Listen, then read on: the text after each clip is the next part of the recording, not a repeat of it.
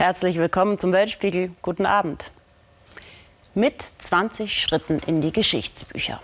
Unsere amerikanischen Kolleginnen und Kollegen nennen es das gab's noch nie Theater. Nach dem G20-Gipfel im japanischen Osaka reklamiert US-Präsident Trump für sich Weltgeschichte geschrieben zu haben. An der koreanischen Waffenstillstandsgrenze traf er Nordkoreas Machthaber Kim Jong-un und betrat als erster amtierender US-Präsident nordkoreanischen Boden. Angelika Henkel. Ist Kim schon da? Die Reporter versuchen hinüberzuspähen auf die andere Seite. Gleich müsste er auftauchen. Und achten Sie auf den Sicherheitsmann an der Tür. Noch nicht, noch nicht. Das sind seine Signale mit der Hand für den wartenden Trump drinnen. Jetzt. Donald Trump und Kim Jong-un, sie schütteln sich die Hände. Ich hätte nie gedacht, Sie hier zu treffen, sagt der nordkoreanische Machthaber.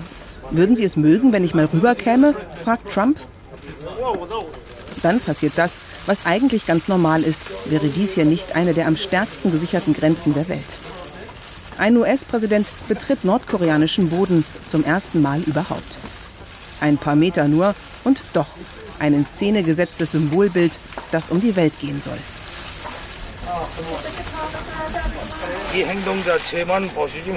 Ich glaube, diese Aktion zeigt deutlich, wie sehr er gewillt ist, die unglückselige Vergangenheit abzuschließen und eine neue Zukunft zu beginnen. Das Treffen heute, vieles ist daran ungewöhnlich. Allein wie es zustande kam. Trump hatte ja per Twitter diese Botschaft verschickt. Falls der Vorsitzende von Nordkorea Kim das sieht, ich würde ihn gerne an der Grenze treffen, seine Hand schütteln und Hallo sagen. Eine angeblich spontane Idee, jedenfalls beteuert er das immer wieder. Ungewöhnlich ist auch, beide schreiten noch einmal gemeinsam über die Grenze nach Südkorea. Das überrascht offenkundig sogar die Politchoreografen, die dafür sorgen sollen, dass die Welt perfekte Bilder sieht.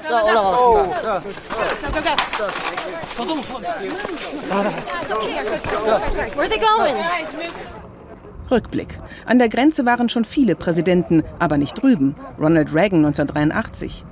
Bill Clinton 1993. 2002 George W. Bush. Und auch Obama wagte den Blick in das feindliche Land. Es ist also durchaus ein besonderer Moment, als sich Trump und Kim heute mit dem südkoreanischen Präsidenten die Hände schütteln. Eine Begegnung voller Belobigungen. Kein Wort aber über die hungernde Bevölkerung in Nordkorea, über Hinrichtungen, auch keinerlei konkrete Verabredungen zur atomaren Abrüstung, dem großen Thema.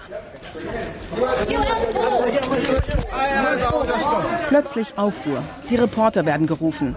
Trump möchte doch noch ein Statement geben, gemeinsam mit Kim. Unsere Beziehung zueinander bedeutet vielen Menschen sehr viel. Es ist mir eine Ehre, bei Ihnen zu sein. Und es ist mir eine Ehre, dass Sie mich gefragt haben, ob ich über die Linie trete. Ich war sehr stolz.